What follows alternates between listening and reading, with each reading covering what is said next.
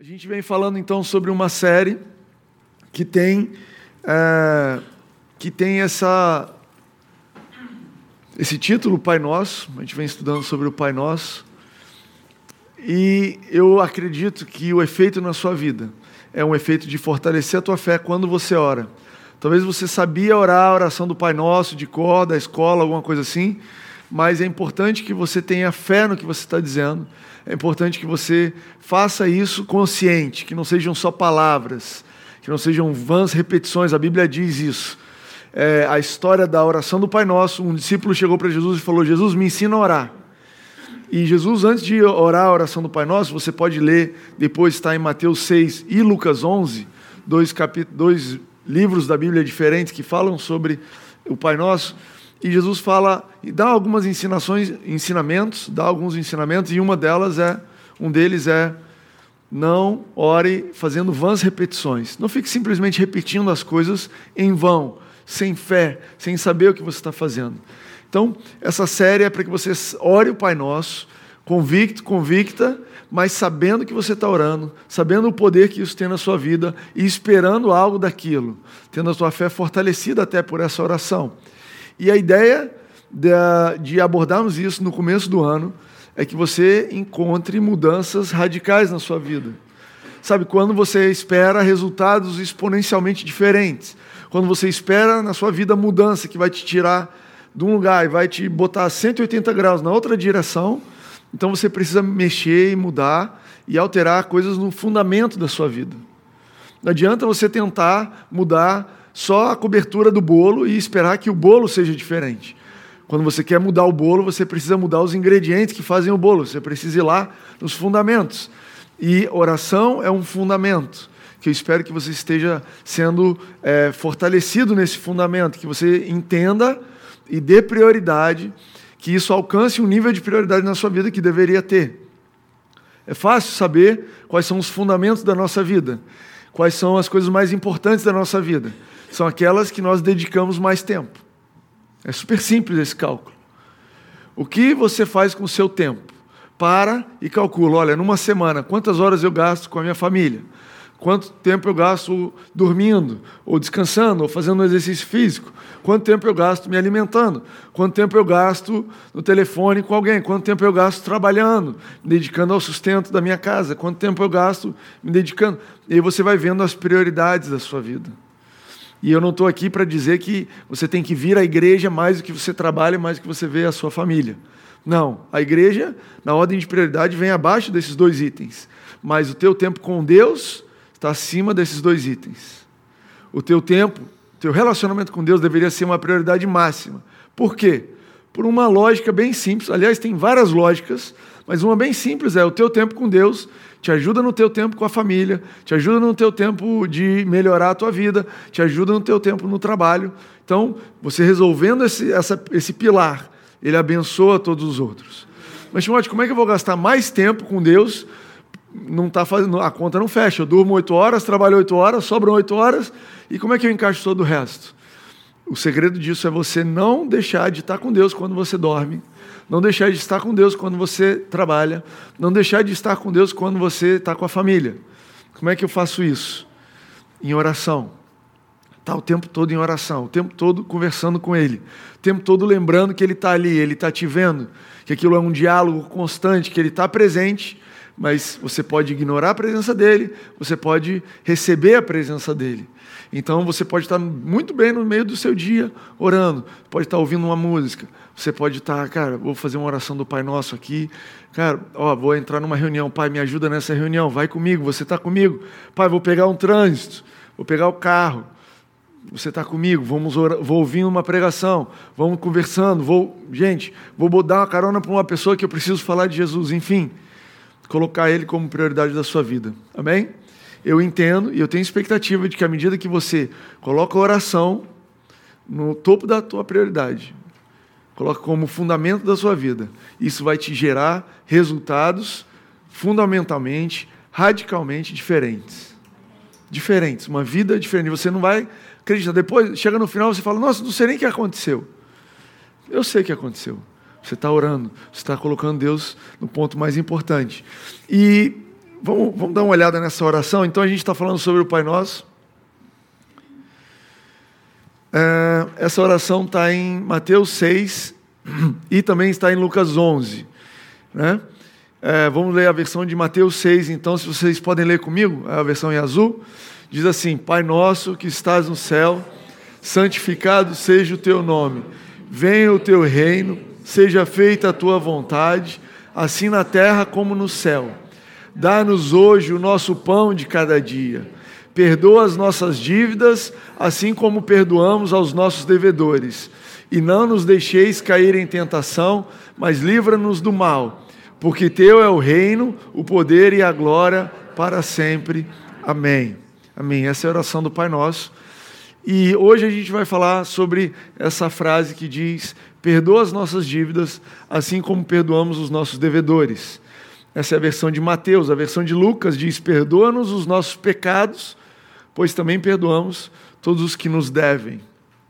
E é interessante como Jesus, a gente viu na semana passada, que ele fala sobre o pão nosso de cada dia. Ele fala: olha, é importante que na sua oração você peça pelas suas necessidades básicas, e comer e alimentar é uma necessidade tão básica. E dentro dessa ideia de pão, a gente falou semana passada que isso envolve tanta mais coisa. Tanto mais coisa. Ele sabe da tua necessidade, você pedir, te ajuda a receber. E Jesus é o pão, ele é tudo que você precisa. Mas é interessante que nessa oração, quando está ensinando sobre oração, Jesus a, a, eleva o, o, ao mesmo nível de orar pelo pão nosso de cada dia, a nossa oração por perdão, por perdoar o próximo ele está dizendo, eu entendo que Jesus está dizendo que tão importante quanto a sua fome, a sua necessidade de ser bem-sucedido, a sua necessidade de dormir, a sua saúde, tão importante quanto isso, é a sua necessidade e a minha de termos uma consciência tranquila para com Deus. Que esse processo de justificação, de justiça, né, onde você perdoa, onde existia uma dívida e aquela dívida é quitada, onde existia uma dívida para com você e ela é quitada através do perdão, ela é tão importante para a sua vida quanto as necessidades mais básicas. Que não adianta você ter na vida muito dinheiro, ter tudo acontecendo a seu favor, você tem comida à vontade, você tem uma saúde de ferro, mas a sua consciência está pesada. Você não se sente justo perante Deus, você não se sente é, apto a se aproximar de alguém. Você também tem uma vida onde as, você trata as pessoas como seus devedores. Você cobra as pessoas de coisas que elas não fizeram por você. E esse tipo de vida, esse tipo de coração, isso entrando no seu coração, é tão ruim quanto você não ter o que comer. Eu entendo que a oração está dizendo isso. E por que Deus diz isso? Porque é interessante, faz parte da nossa vida errar e que os outros errem conosco. Errar com os outros, errar para com Deus e que os outros errem conosco. É interessante que, inicial, logo de cara, né, no meio da oração, você vê que não tem espaço para hipocrisia. Não existe uma história ali onde você é simplesmente vítima ou você é simplesmente ofensor. no processo de orar e pedir, Deus me perdoa, você imediatamente reconhece, mas eu também preciso perdoar. Na hora que você, e, e você pode ser tentado a ir por um caminho onde você se vê como um pecador, como alguém que faz tudo de errado, como alguém que deve, e você ter a sua consciência pesada, e ignorar que outras pessoas também erram com você. E que talvez você faz parte de um ciclo onde erraram com você, te ensinaram errado, e porque erraram com você, você está errando com os outros e com Deus. E Jesus ele não está negando esse ciclo, pelo contrário. A oração, é, ela é, é, nesse momento, ela é muito clara. Me perdoa da mesma forma como eu tenho perdoado. Limpa as minhas dívidas, como eu tenho liberado aqueles que me devem. Perdoa os meus pecados, como eu perdoo aqueles que pecam e que me ofendem. Né? Tem umas versões que falam: perdoa as minhas ofensas, assim como eu tenho perdoado aqueles que me ofendem. Ofensa é uma palavra boa, porque eu acho que pecado e, e dívida talvez tenham uma conotação diferente, mas ofensa é algo que faz parte do nosso dia a dia. Quantas vezes você ofende no seu dia? Já parou para pensar? Às vezes coisas tão naturais para você ofende o próximo. Às vezes você quer ofender. E quantas vezes você é ofendido durante o seu dia? Está andando e uma pessoa te ofende. É uma buzinada, cara, que está me ofendendo. Por que você está me ofendendo? Por que você está falando assim comigo? Eu estou aqui no meu momento de lazer, estou aqui na praia, comendo meu biscoito Globo. Você que está no podcast, eu descobri que tem gente de podcast do Brasil todo que não come biscoito Globo e não sabe o que é chamate da praia. Eu convido você para Ipanema. E tem gente aqui também que não sabe o que é isso. Te convido a frequentar a praia. Ipanema é uma boa praia. Cadê a Júlia? A Júlia está dando aula, a gente está fazendo um trabalho, está tá montando uma estratégia para trazer um vendedor de mate, não é isso? E de biscoito Globo. Não para vender para vocês aqui no culto, né? Mas para participar. Mas enfim, você está ali comendo seu biscoito, está ali bebendo seu mate. Pô, alguém vai se limpar, joga areia na sua cara. Alguém chuta a bola, está brincando de altinha, chuta na sua cabeça, derruba lá que você está bebendo. Cara, normal faz parte da vida. E tão natural quanto Jesus ensina, olha, pede o pão do cada dia. Cara, vamos orar por, pelas ofensas. Vamos orar por, pelo que está acontecendo no seu coração. Vamos orar para resolvermos esse ciclo maligno de uma forma diferente, com perdão. Mas eu entendo que Jesus ele entra num ponto que talvez hoje em dia é falado muito nas igrejas, mas a gente não fala aqui quase nada, que é sobre pecado. Não sei se você frequenta aqui quanto tempo, mas eu acho que eu nunca preguei aqui, ou não me lembro bem, de ter falado e ensinado sobre pecado. E eu acho que o pecado, ele é importante, ele tem o seu lugar, e hoje a gente vai falar sobre isso, mas esse lugar aqui a gente não promove o pecado, a gente promove Jesus. Então eu quero garantir que 99% do nosso tempo aqui é, é, é, dedicado a falar de Jesus e exaltar quem Jesus é. Mas gente, isso não quer dizer que eu ignoro o pecado, não quer dizer que a gente acha que o pecado não existe, não quer dizer que eu acho que o pecado está resolvido na sua vida e na minha, não quer dizer que eu não peco e que eu não tenho que lidar com isso. E sabe, Jesus ele traz para essa oração o assunto pecado porque o assunto pecado é verdadeiro. A verdade é que o pecado existe, é real, é uma coisa maligna, é uma coisa do mal, é uma coisa que faz e afeta as pessoas mesmo hoje. Existem pecados que eu e você cometemos que faz, traz mal para a minha vida, para a vida das pessoas à minha volta. E eu não posso ignorar eles. Eu não posso fingir que não acontece. Eu preciso tratar do pecado. A gente precisa lidar com o pecado. E a Bíblia fala sobre pecado, o termo em hebraico ou em grego para pecado é hamartia, com H. Então a palavra do grego que diz que quer dizer pecado, que é traduzido como pecado na nossa, em português, é hamartia. E hamartia pode ser traduzido como errar o alvo. Então quando você pensa em pecado, talvez você pensa nos sete pecados capitais, que aliás eu nunca achei na Bíblia, isso. Tem, menciona alguns pecados, mas não tem a ideia de sete pecados capitais. Mas, quando você pensa em pecado, talvez você pense em luxúria, inveja, essas palavras complicadas que a gente quase nunca usa na nossa vida. Mas a Bíblia fala, e eu quero te ajudar a entender que o pecado é errar o alvo. Errar o alvo. Errar o alvo pode parecer que eu estou diminuindo a importância do pecado, mas errar o alvo pode ser grave.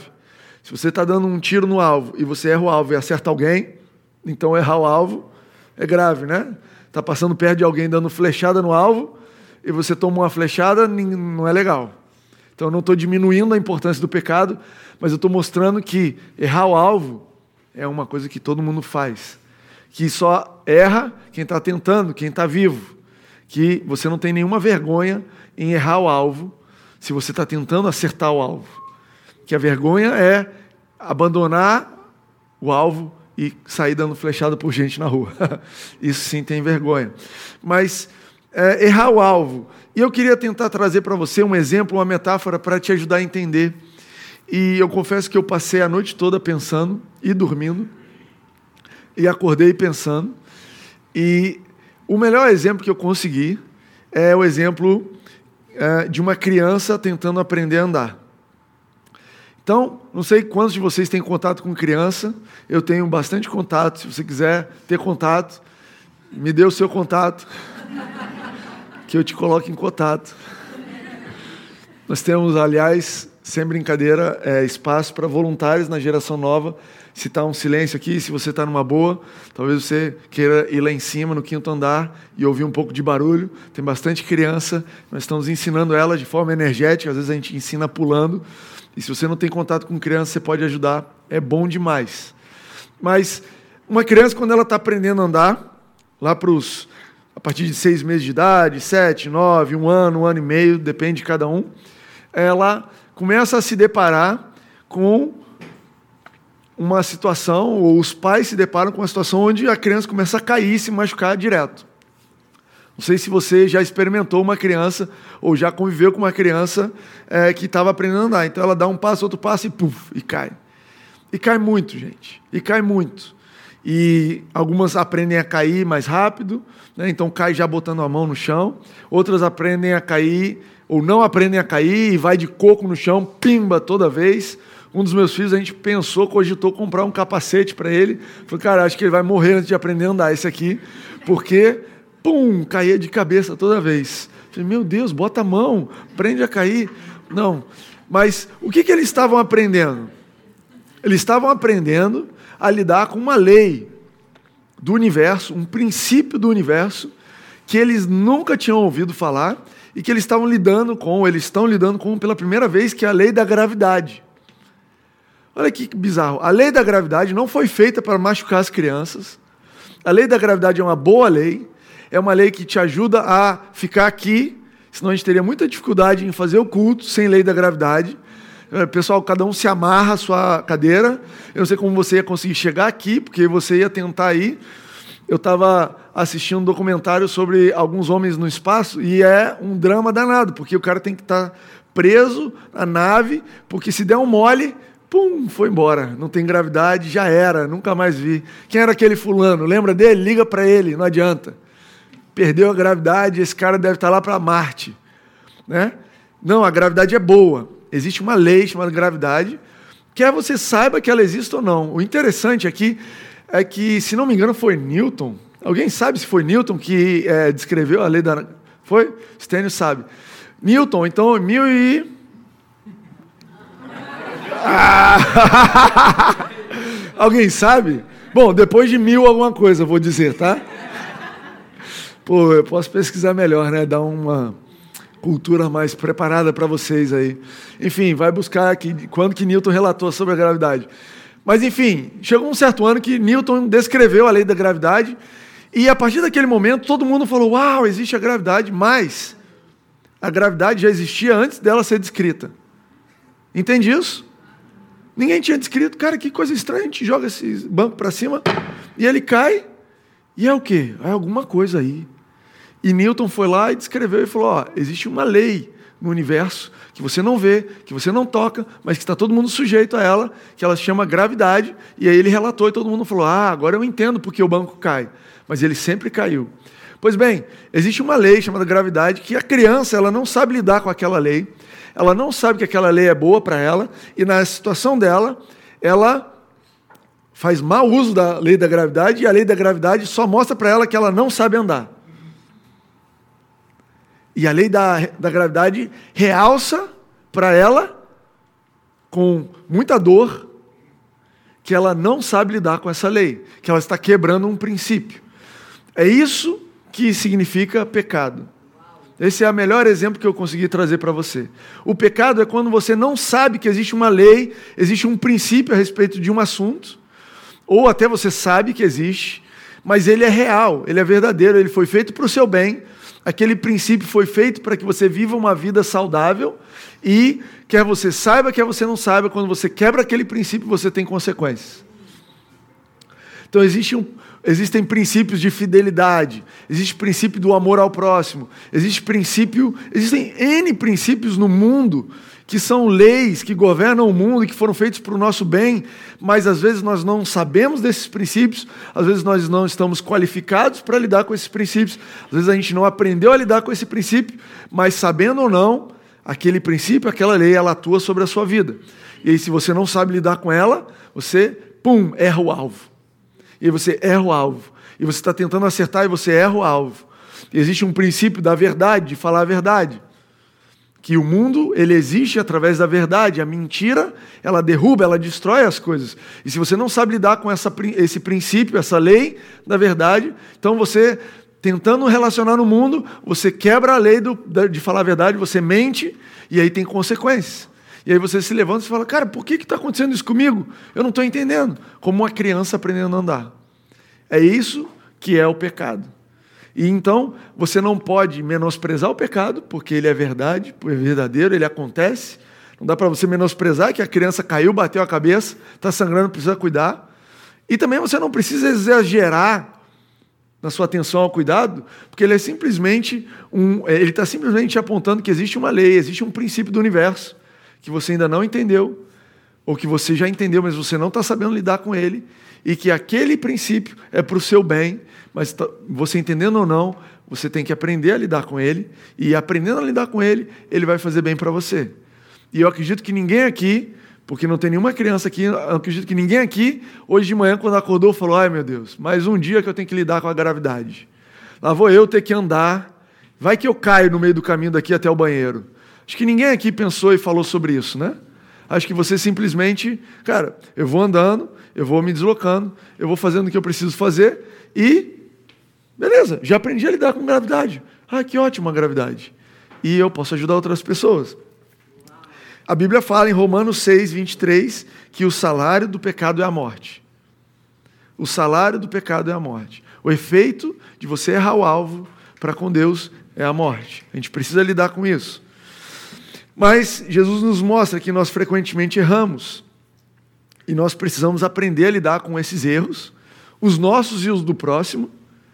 Né? Porque às vezes você sabe muito bem lidar com o princípio da gravidade, mas a pessoa do seu lado não sabe ela se estabaquia e pum, te derruba.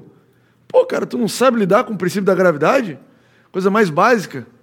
Você está relacionando com alguém e existe um princípio da verdade, aquela pessoa não sabe lidar com o princípio da verdade, mente e te afeta. E daqui a pouco você está no meio da lama porque o cara errou. E Jesus, quando ele ensina a gente a orar, perdoa as nossas ofensas, os nossos pecados, como o outro tem errado e nos ofendido, ele está dizendo isso. Olha, existe uma porção, faz parte do nosso dia a dia errar. E às vezes acontece, e a gente precisa saber lidar com isso. E a gente precisa aprender a lidar com isso de acordo com a Bíblia. O fato é que aqui na igreja nós pregamos o Evangelho, nós pregamos o que a Bíblia ensina, e a Bíblia nos ensina a lidar com cada coisa da nossa vida. E a Bíblia também nos ensina a lidar com os nossos erros, com os nossos pecados. Então eu queria é, dar uma passada assim rápida sobre o contexto de pecado. A Bíblia diz o seguinte: que Adão pecou. A Bíblia diz que Deus criou o mundo, colocou Adão num jardim, falou para ele: Olha, você pode fazer tudo, você só não pode comer dessa árvore. Se você comer dessa árvore, você vai conhecer o bem e do mal e você vai morrer. E essa árvore ela simbolizava duas coisas: simbolizava o que Adão não podia fazer e simbolizava também a liberdade que Deus tinha dado a Adão. Porque se ele não tivesse uma escolha a fazer, então ele era escravo de Deus. Deus, eu estou aqui nesse jardim porque eu só posso estar aqui nesse jardim. Mas Deus, amoroso que ele é e querendo que Adão amasse ele de volta, falou: Eu te dou uma opção de você sair do que eu te fiz. Eu te digo que é um caminho ruim, mas você pode escolher. Você não é obrigado a me aguentar o resto da sua vida. E se você quiser me amar, você vai ter que escolher me obedecer, você vai ter que escolher não comer dessa árvore. Mas você tem a liberdade de não me amar, porque para amar Está implícito que existe liberdade, nenhum escravo ama. Você não ama aquilo que você é obrigado. Eu amo o oxigênio. Não, eu sou obrigado a respirar o oxigênio. Mas se eu pudesse respirar duas, três coisas diferentes, talvez eu escolhesse respirar o oxigênio e amasse ele. Então Deus deu esse limite para Adão, e que também simbolizava a liberdade de Adão. Adão e Eva um dia escolheram experimentar essa árvore, experimentar esse fruto. E eles pecaram, erraram o alvo, desrespeitaram o princípio do universo. E isso trouxe efeitos colaterais para todo mundo que nasce a partir de Adão. Da mesma forma como as decisões dos seus avós impactam a sua vida. Se o seu avô foi rico, próspero, investiu bem o dinheiro dele, empreendeu bem, você herdou, você não tem nada a ver com isso, mas as boas decisões dele vieram a você. Se seu avô, por outro lado, tomou péssimas decisões, resolveu que ia mudar para um país da América do Sul que não era bom, todo mundo aqui, né? Quase. Enfim, mas era bom. E aí seu avô resolveu vir para cá e você não, mas eu era suíço. Eu vivia na Suíça, eu tinha direito à cidadania suíça. Se eu estivesse na Suíça agora, não ia estar enfrentando esse calor. Mas não importa. O seu avô resolveu vir da Suíça para o Brasil. É aqui que você nasceu e agora você é brasileiro e adivinha só, você não pode nem voltar para a Suíça. Por quê? Porque é assim que funciona. E as suas decisões vão passar para os seus filhos também. Então, a decisão de Adão veio até a gente e é assim que chegou o pecado até nós. Nós éramos pecadores não por mérito, mas por herança. Entende isso daí? Você nasce um pecador porque você nasce filho de Adão. Não é pelo que você faz. Não importa o quanto você fizesse de coisas certas, você nunca deixaria de ser um pecador, porque você ganhou isso por herança. Mas Deus, em certo momento, ele começa a falar sobre Jesus que viria quebrar esse, esse pecado. João fala: Eis o Cordeiro de Deus que tira o pecado do mundo. Jesus veio para corrigir as coisas e, apontando para Jesus, ele deu uma aliança que, que é chamada de aliança da lei. E a lei é muito importante para que você entenda o pecado. A lei que ele deu a Moisés, os dez mandamentos, servia para destacar o erro e para tolerar o erro. Então, através da lei que ele deu para Moisés, ele falou: Olha, você não pode mentir. E antes de existir uma lei, aliás, antes de existir a descrição da lei, as pessoas agiam debaixo desse princípio de que não pode mentir, mas elas não sabiam como isso funcionava. Assim como Newton, em algum momento, foi lá e descreveu a lei da gravidade, a gente passou a entender como ela funciona, e agora ela não te ajuda a ficar em pé, mas te ajuda a explicar por que você caiu. Da mesma forma, Deus deu uma lei para Moisés e para o povo de Israel, uma aliança da lei, onde ela não ia te ajudar a resolver o problema de quebrar os princípios, mas ela ia te ajudar a entender quais princípios você estava quebrando. E aí ela, então a Bíblia fala em Romanos 6 que a, a lei ela destaca o pecado. Ela destaca, ela te mostra que você está errando. Ela não te ajuda a corrigir. E aí veio essa aliança. E junto com essa aliança, Deus também deu uma outra parte, falou: olha, vocês vão fazer um sacrifício de um cordeiro, e para isso eu vou acabar é, tolerando esse pecado. Então é como se você não tivesse, estou encobrindo aquilo ali. E isso apontava para Jesus, que ia ser o Cordeiro de Deus, que ia morrer por nós. Então ele já estava ali apontando: olha, não dá para você dizer que você não erra. Então aqui as leis mostrando que você erra. Mas eu também te aponto uma outra coisa que diz que você, eu vou te ajudar a corrigir isso, eu vou te ajudar a mudar isso, e vamos nessa direção, uma hora você vai alcançar a solução perfeita. Então, essa é a lei. E por que, que eu estou explicando a lei para vocês? Porque muita gente parou nessa aliança da lei. Talvez você venha de uma outra igreja onde o que você aprendeu era a descrição do pecado. Como se você aprendesse, olha, eu quero aprender a voar. E aí você para numa escola que simplesmente explica a lei da gravidade.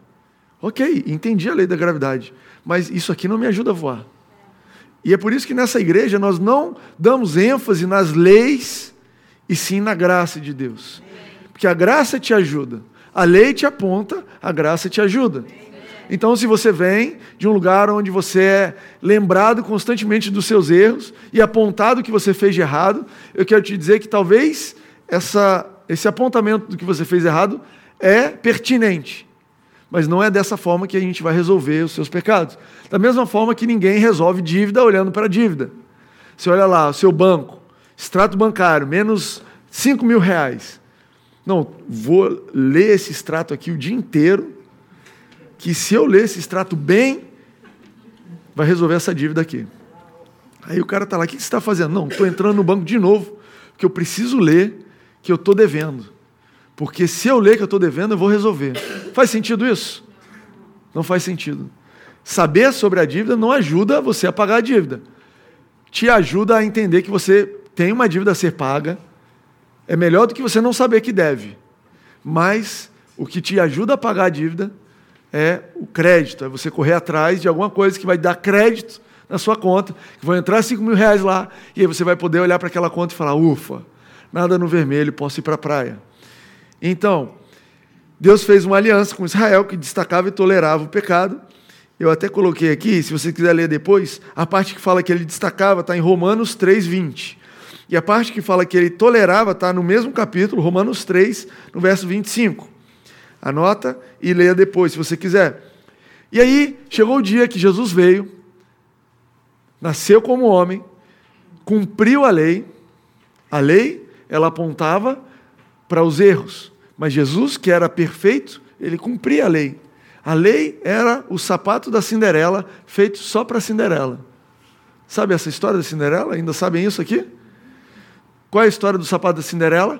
Cai um sapatinho lá de cristal e o príncipe vai procurando quem é que é a dona desse sapato. Quando eu achar a dona desse sapato, eu encontrei a princesa. E aí uma tentava botar o pé e era pequeno demais, outra tentava botar o pé e era grande demais. E a lei era isso, a lei nos mostra que o nosso pé não encaixa. A lei mostra que por nós mesmos nós não conseguimos resolver o pecado. A lei mostra que não sou eu o salvador do mundo. Olha, eu não vou resolver o problema de erro da minha vida, sozinho não consigo. Eu preciso de um salvador, eu preciso encontrar a Cinderela que encaixa o pé e que vai salvar a gente. E aí Jesus veio, botou o pé lá e falou: Eu sou o cumprimento da lei. E ele cumpriu toda a lei. E depois que ele cumpriu toda a lei, falou: beleza, agora vocês veem que eu sou inocente, que eu não devo nada a ninguém, então eu vou morrer por quem deve. Eu vou pagar por quem deve, porque o salário do pecado é a morte. Então, alguém precisa pagar essa dívida. Eu não posso simplesmente chegar para Deus e falar: Deus, vamos resolver essa daí? Dá para esquecer? Aliás, até digo a você que Jesus tentou fazer essa oração. Aliás, Jesus fez essa oração. Quando ele orou lá no Getsemane, no finalzinho, quase para morrer, ele ora assim: Deus, você pode todas as coisas. Vai vendo a dica. Deus, pô, eu sei que você é muito bom. Você pode tudo. Se possível, passa de mim essa situação aí. Se possível, dá para pagar, dá para apagar essa dívida de outra forma, mas não seja feita a minha vontade, mas a sua. Essa foi a oração que ele fez. E Deus falou: Olha, essa dívida você vai ter que pagar. Eles não dão conta de pagar, só existe um Salvador. Você é o meu plano número um, número dois, número três. Não tem plano B. E cara, eu estou contigo, vai ser duro, mas você vai chegar do outro lado. E Jesus morreu por nós. E ele pagou a nossa dívida. Ele pagou a nossa dívida. Hoje você pode se relacionar com Deus sem dívida nenhuma, sem culpa nenhuma. A culpa que veio através de Adão até você foi rompida, por quê? Porque você nasceu de novo. Quando você aceita Jesus, você nasce de novo e agora a sua herança não é mais pela linhagem de Adão, agora a sua herança é pela linhagem de Jesus. E você herda de Jesus perfeita justificação. Gente, tem pouquíssimos cristãos, ou não é a maioria dos cristãos que entende isso.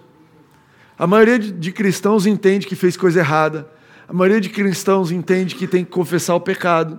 A maioria de cristãos entende que tem que apontar o erro do próximo, mas não entende que Jesus morreu na cruz para pagar pelos seus pecados e ele já te perdoou por todos os seus pecados. Que parece uma irresponsabilidade. Bom, mas aí eu vou continuar causando dívida. Se ele veio e pagou a minha dívida, eu vou continuar devendo. E não entende que para você receber a graça de Jesus, para que você tenha essa dívida paga, você precisa crer nele. E essa fé que você tem nele muda quem você é por dentro, você nasce de novo e de repente aquela natureza que te levava para o pecado agora te inclina para liberdade, te inclina para coisas boas, não te inclina mais para o pecado. Você continua tendo o direito de pecar, mas agora você tem uma inclinação para a coisa certa. Que loucura. Eu passei tudo aqui na frente. Vamos ler uns versículos que dizem isso. Que eu estou dizendo, você está falando, Timóteo, muito legal, você está convencendo, estou quase comprando. Mas isso está na Bíblia? É uma boa pergunta. Colossenses 2, 13 e 14 diz assim: Quando vocês estavam mortos em pecado e na incircuncisão da sua carne, Deus os vivificou com Cristo. Ele nos perdoou todas as transgressões e cancelou a escrita de dívida que consistia em ordenança e que nos era contrária ele a removeu pregando-a na cruz. Gente, eu destaquei aqui a palavra perdão e está em qual tempo? Está no futuro, está no presente, está no passado? Vamos ver, aula. Tempo. Está no passado? Quer dizer, Deus perdoou as nossas transgressões? No passado. Pô, mas quando que ele perdoou? Quando é que Deus perdoou as suas transgressões, seus pecados? Foi quando Jesus morreu na cruz? Foi, sei lá, perto de dois mil anos atrás? Quer dizer que tudo que eu faço de erro, imagina, lá na cruz, você e eu ainda éramos um futuro bem longínquo, né? E ele já estava perdoando todos os pecados futuros que você e eu iríamos cometer lá na cruz. Então quer dizer que hoje, eu estou aqui em 2019, e os meus pecados de 2020? Ele já tinha perdoado lá atrás ou você acha que eu ainda preciso fazer alguma coisa para que ele perdoe?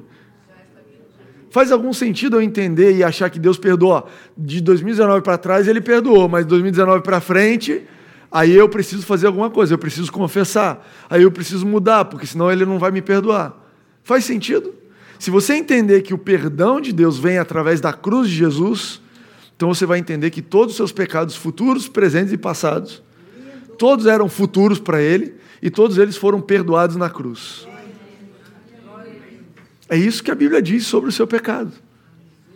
Você precisa entender isso, porque não é isso que a sua mente fala sobre o pecado às vezes.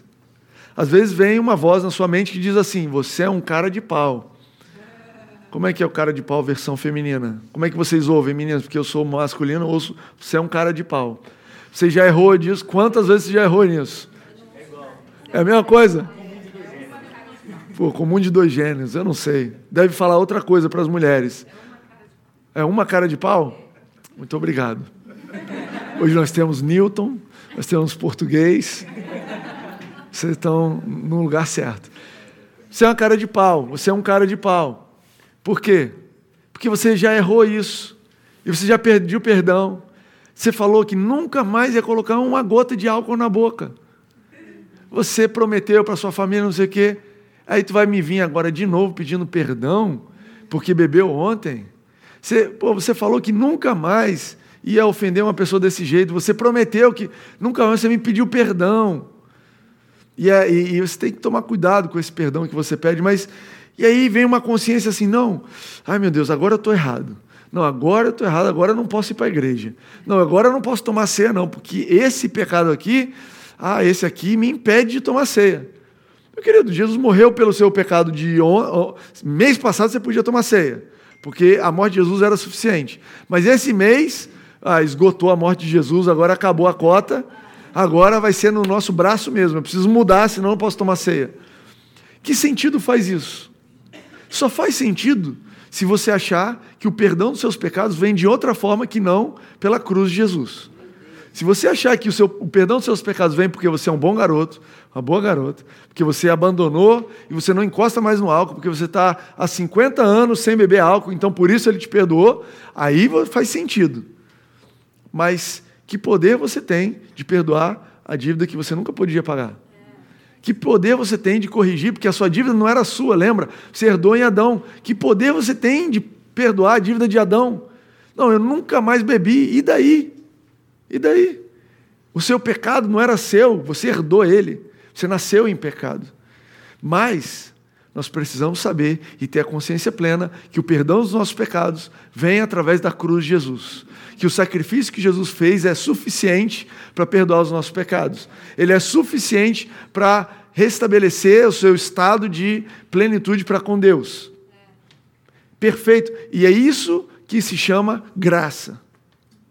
Você sabe que eu não sou grande estudioso de outras religiões, mas o que eu leio, o que eu sei, é que não existe esse conceito de graça em nenhuma outra religião, em nenhum outro lugar, em nenhum outro organismo, nenhuma empresa, nada. Não existe conceito de graça, porque isso é maluquice. Porque se você sair por aí perdoando o pecado de todo mundo, o que, que as pessoas vão fazer? Se você fizer uma empresa, essa empresa funciona com base na graça. Você não trabalha e você vem pegar o seu salário no final do mês. Pum, não vai para frente. Não, olha, essa, essa instituição aqui, essa família, nós humanos somos totalmente limitados aos méritos, meritocracia, e o mundo avançou muito em colocar meritocracia nas coisas, mas as coisas de Deus são diferentes das humanas. E Deus é capaz de agir para com você com graça, por quê? Porque Ele tem poder de mudar você de dentro para fora. O motivo que você é agraciado, favorecido, o motivo pelo qual ele te perdoou, não é porque ele queria quitar a sua dívida e te deixar causando novas dívidas. É porque ele era poderoso para mudar você por dentro e por fora. Por fora, cobri, tirei todo o pecado, acabou. Por dentro, te dei uma nova natureza. Pronto, agora você está no mesmo estado que Adão estava. Tem perfeita comunhão comigo, perfeita liberdade de estar comigo e tem dentro de você uma capacidade de não errar Dentro de você você tem a vontade de não errar, você está inclinado, como um banco pode estar inclinado para lá, para não errar. E se você deixar o Espírito Santo te guiar, você não erra. Mas, às vezes a gente erra. E esse é o ponto. Ofender e ser ofendido é parte da vida, e por isso Jesus trouxe na Bíblia, porque faz parte da vida de um cristão também. Eu acho muito linda essa graça. Jesus fez tudo na cruz, blá, blá, blá, mas eu acabei de mentir hoje de manhã. Eu estava numa discussão filosófica, fazendo um espaço aqui, são meio de dez, por favor, me aguentem. Vocês tem mais um tempinho? Já estão com fome? Horário de verão é tipo 1 e 10. Já estamos com fome, né? Eu, eu morro de fome aqui também. Eu estava pensando, é mentira se você falar uma coisa que não é verdade para um computador? Eu explico. Às vezes eu estou dirigindo e o meu celular, ele diz assim, você está dirigindo, você não pode mexer no celular. Aí ele fala assim: a não ser que você não esteja dirigindo. E aí eu estava pensando: se eu apertar não estou dirigindo, eu estou mentindo para alguém? É uma pergunta válida ou não é? Não tem ninguém aqui dentro. Esse negócio é um computador, ele não, eu não estou enganando ele. Mas também não é a verdade. Eu estava pensando sobre isso, não tenho resposta para vocês. Mas o que eu tenho para vocês, para te dizer, é que o pecado faz parte da vida do cristão. Jesus não estava ensinando a oração do Pai Nosso para as pessoas aí qualquer, eram para os discípulos. E não é um pecado, gente. Quando eu digo o pecado faz parte da vida do cristão, não estou falando que a gente aperta o botão errado no celular, não. Estou falando que a gente erra mesmo o alvo. Que você tem na igreja histórias tão esdrúxulas quanto você quiser ouvir desde o começo da igreja até hoje. Eu ouço falar de coisas, eu tenho que lidar com situações, eu mesmo cometo erros, eu falo, olha, eu não deveria estar cometendo um erro desse. Eu sou um Timóteo, eu sou um pastor, não pode fazer isso. E por que, que eu cometo erros? Por que, que você comete erros? Por que, que o pecado não faz parte da nossa vida? Porque, apesar de nós termos sido transformados no nosso espírito, a nossa mente ela está sendo renovada. O seu espírito é perfeito. E Deus te vê pelo espírito, e em espírito você é um com Cristo. Mas a sua mente ainda está sendo renovada. E eu acredito que Deus fez isso para garantir a nossa liberdade. De novo, Ele não queria escravos. Ele podia falar para você: aceitou Jesus? Plim, virou anjo, acabou. Puf. Não, ele falou: olha, o teu espírito está garantido, você vai para o céu, porque o céu se entra em espírito. Então, o teu lugar no céu está garantido. O seu, a, a, sua habitação, o Espírito Santo habitar em você está garantido, porque o Espírito Santo habita no nosso espírito. Romanos 8, 14, 16 diz isso. Então, olha, eu te garanto o Espírito Santo, eu te garanto o relacionamento comigo, te garanto entrada no céu, mas a tua mente é o lugar onde você vai exercer a sua liberdade. E aí, cabe a você renovar a sua mente de acordo com o teu espírito ou de acordo com a tua carne. E a Bíblia fala sobre o fruto do espírito e as obras da carne. E aí, infelizmente, eu e você, mesmo hoje em dia, às vezes agimos de acordo com a nossa carne. Que você aprendeu na sua cabeça que quando te apertam, quando a situação está ruim, quando vai dar prejuízo, quando não tem outro jeito, você recorre à mentira. E a sua mente ainda não processou. Você está como aquela criança tentando aprender a andar, que ainda não entendeu como é que funciona a lei, e ainda, na hora que está dando errado, não sabe o que fazer e pimba. Essa é a verdade da igreja. Tão verdade quanto Cristo morreu por nós, e nós somos cobertos pela graça, e a nossa dívida foi paga, também é verdade que nós temos que renovar nossa mente para experimentar a boa, perfeita e agradável vontade de Deus. Que de acordo com a nossa mente, nós nos inclinamos para cá ou para lá. E Paulo, ele escreve em Romanos 6: olha, vocês não se ofereçam à escravidão do pecado, se ofereçam ao Espírito Santo. Você agora se oferece, você não é mais escravo do pecado. Você se oferece ao pecado de acordo com a sua mente. Agora eu quero continuar o exemplo. Como é que uma criança que está aprendendo a andar, seis meses de idade, sete meses de idade, aprendendo a andar, como é que ela aprende a andar? Caindo faz parte, mas olha só se essa metáfora faz sentido para vocês. A solução, a solução para ela andar está em ela se desenvolver. Ela talvez ainda não tenha os neurônios conectados devidamente, ela talvez ainda não tenha coordenação motora desenvolvida, ela talvez ainda não tenha força muscular. Se você pegar uma criancinha, um bebezinho, ele está lá tentando levantar a cabeça e puf, tentando levantar a cabeça e a gravidade, pá. Já viram? Recém-nascido tentando, pum, não consegue, não consegue. O que, que ele tem que fazer para conseguir? Ele precisa do leite da mãe. Ele precisa se alimentar ele precisa continuar tendo relacionamento com a mãe, se fortalecendo com a mãe, que o contato dele com o leite materno vai dar a ele e ao corpo dele o desenvolvimento necessário para lidar com a lei da gravidade. Então ele não resolve o problema da gravidade lutando contra a gravidade. Ele resolve o problema da gravidade se relacionando com a mãe, se alimentando com a mãe, fortalecendo com a mãe e, eventualmente, ele ganha força, desenvolve mentalmente, desenvolve coordenação motora e aí ele consegue lidar com a gravidade. Entende isso? Como é que eu e você lidamos com o pecado?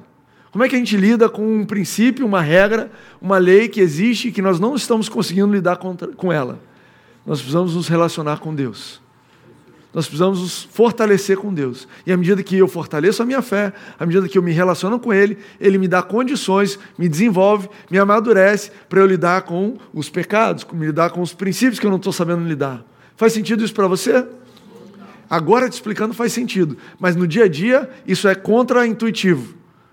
No dia a dia você acha assim: putz, fumei maconha, eu tenho que parar de fumar maconha.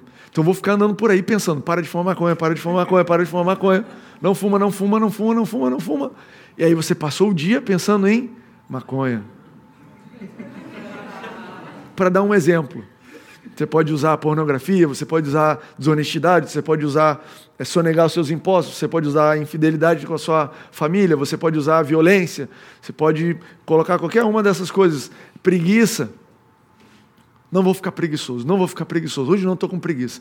Ah, eu vou até sentar aqui para pensar nisso bem primeiro. Olha, eu não vou ficar preguiçoso, sem preguiça, sem preguiça. Não é assim que você resolve. A Bíblia explica isso. Vamos passar para frente, eu vou pular esses dois aqui. Olha o que diz Hebreus 12, 1 e 2. Livremos-nos de tudo o que nos atrapalha e de todo o pecado que nos envolve, e corramos com perseverança a corrida que nos é proposta, tendo os olhos fitos em Jesus, o autor e consumidor, consumador, consumidor não, consumador da nossa fé. Hebreus 12, 1 e 2 te dá a receita de como lidar com o pecado.